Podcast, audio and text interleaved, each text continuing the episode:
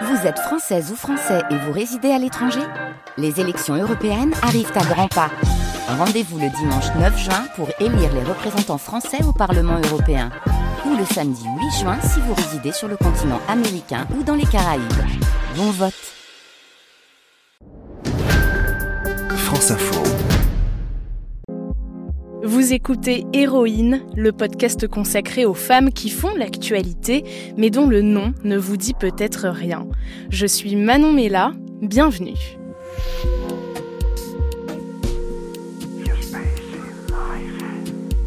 Dans cet épisode, je vais vous parler de Déborah Kayembe, une réfugiée congolaise de 45 ans. Elle vient d'être nommée rectrice de l'Université d'Édimbourg en Écosse.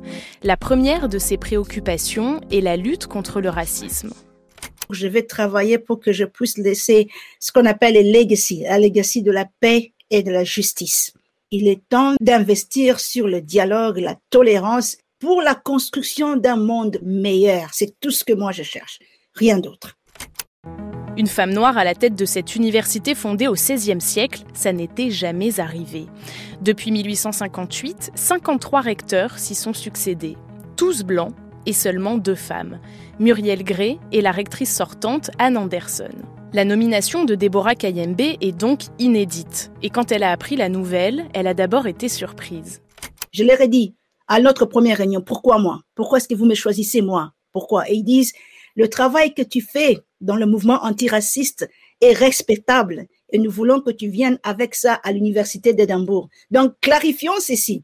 Je suis choisi, élu par les étudiants et les travailleurs de l'université. L'institution est là, donc ça sera un contrepoids entre l'institution et moi qui représente les étudiants. C'est ça la réalité. Si Déborah Kayembe était loin d'imaginer qu'elle se retrouverait à la tête de l'université d'Édimbourg, c'est parce qu'elle revient de loin. Son parcours a été parsemé d'obstacles. Une milice armée l'a poursuivie au Congo, le barreau anglais a rejeté son diplôme, elle a divorcé, dans la douleur, élevé seule ses enfants, et elle a aussi subi des attaques racistes qui ont mis sa vie en danger. Bref, Déborah Kayembe est une battante qui a travaillé très dur pour en arriver là. Déborah Kayembe naît en 1975 à Kinshasa, en République démocratique du Congo, anciennement le Zaïre. Elle grandit dans un milieu aisé, avec un père professeur de mathématiques et une mère femme de ménage qui est devenue interprète par la suite. Son père veut qu'elle devienne médecin, mais sa vocation à elle, c'est le droit, la justice. Ma vocation pour le droit et, l'amour du droit, je crois que ça a commencé d'abord à l'âge de 19 ans. Je m'aventure dans le bidonville de Kinshasa et c'est là que je vois la souffrance du peuple, comment les peuples sont en train de souffrir. Que je voyais beaucoup d'injustice tout autour de moi à cet âge-là déjà.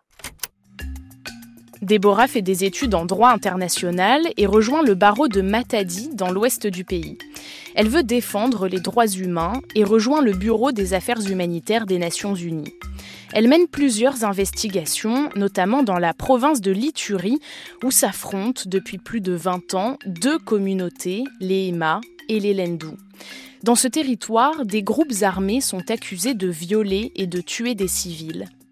Dans un rapport publié le 19 février 2021, le Fonds des Nations Unies pour l'enfance, l'UNICEF, dénonce le silence et l'inaction de la communauté internationale.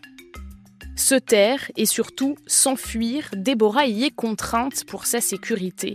C'est là qu'elle prend alors la direction du Royaume-Uni où elle demande l'asile.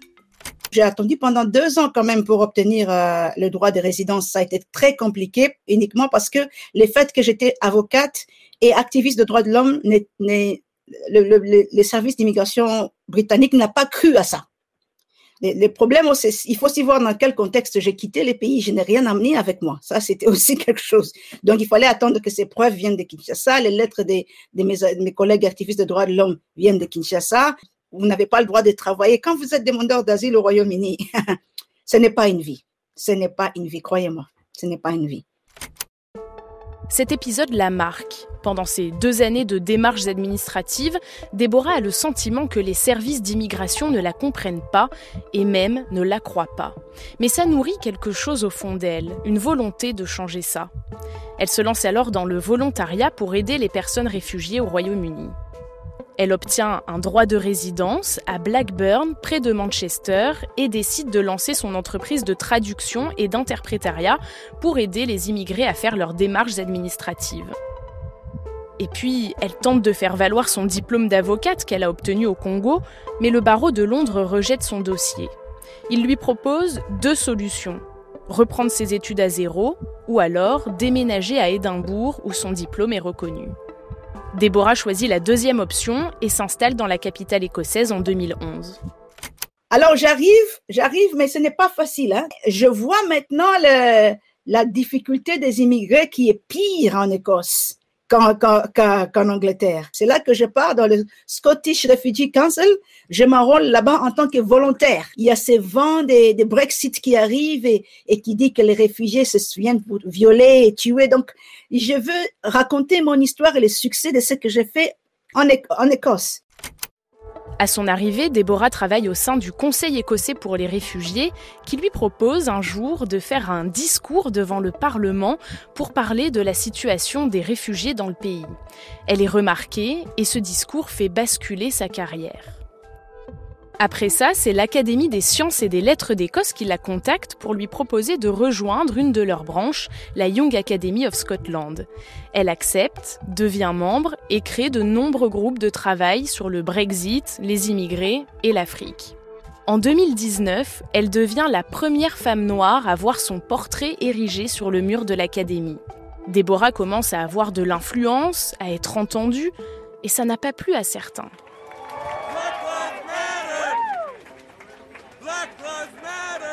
On est en juin 2020, en pleine mobilisation mondiale contre le racisme, juste après la mort de George Floyd, violemment interpellé par la police aux États-Unis. Déborah se rend à un rendez-vous professionnel et sa voiture quitte brutalement la route. Elle se rend compte que des clous ont été déposés sur ses pneus. Je sors de la voiture, je dis mais qu'est-ce qui se passe ici? Et je regarde mon mes, deux pneus de l'avant et l'arrière emmaillés de clous. J'ai dit ça, ce sont des racistes. Ils voulaient mettre fin à ma vie. Alors là, je n'ai pas mâché les mots. À partir de ce jour-là, Déborah décide de créer son propre mouvement contre le racisme, le mouvement de la marche des libertés. C'est sa fille qui est victime de racisme à l'école. Un professeur lui demande un jour d'effectuer une danse des esclaves devant toute la classe. Quand Déborah apprend ça, elle lance une pétition immédiatement pour demander au Parlement écossais de s'attaquer au racisme dans le système éducatif. Le Parlement accepte et la question est débattue dans les mois qui suivent. Son message de tolérance et de dialogue est remarqué et en novembre 2020, Déborah reçoit une lettre de l'Université d'Édimbourg qui lui propose de devenir la prochaine rectrice. Ça, c'était un grand choc pour moi. je n'en revenais pas. Et je me souviens que pendant deux mois, je n'ai, rien dit à personne. Parce que déjà, c'était difficile pour les gens de comprendre le fait que j'ai emmené une pétition antiraciste au Parlement. Et maintenant, je veux prétendre d'être recteur d'une université qui n'a jamais eu une personne correcte. Syndicats et étudiants de l'université votent unanimement Déborah est nommée et elle prend ses fonctions dès ce 1er mars. En tant que rectrice, Déborah Kayembe veut promouvoir une éducation antiraciste. L'une de ses priorités, c'est de rendre cette université accessible aux enfants les plus pauvres à travers un programme spécial de bourse. Donner la chance aux familles qui ont des enfants très intelligents, mais qui n'ont jamais la chance d'avoir accès à l'éducation de l'université Limbourg moderniser l'université. Cette université est tellement archaïque, elle est tellement conservateur. Et puis, nous devons être la voix des personnes marginalisées. Nous allons nous investir sur la pandémie et nous allons être sûrs que la faculté de médecine de l'université d'Edinburgh puisse prendre les, les, leads à travers le monde en ce qui concerne cette, cette pandémie qui nous, qui nous effraie, tout ce qui devient un danger pour nous tous maintenant. L'Afrique sera également dans son agenda. Déborah souhaite créer un programme dédié aux familles africaines installées en Écosse. Quant à la RDC, Déborah Kayembe n'y est encore jamais retournée depuis qu'elle a fui. Là-bas, confie-t-elle, sa vie est peut-être encore menacée. C'était Héroïne, un podcast original de France Info. J'espère que cet épisode vous a plu. Si c'est le cas, n'hésitez pas à vous abonner et sachez que cet épisode est aussi disponible en vidéo sur le compte Instagram de France Info. Merci pour votre écoute, à très vite.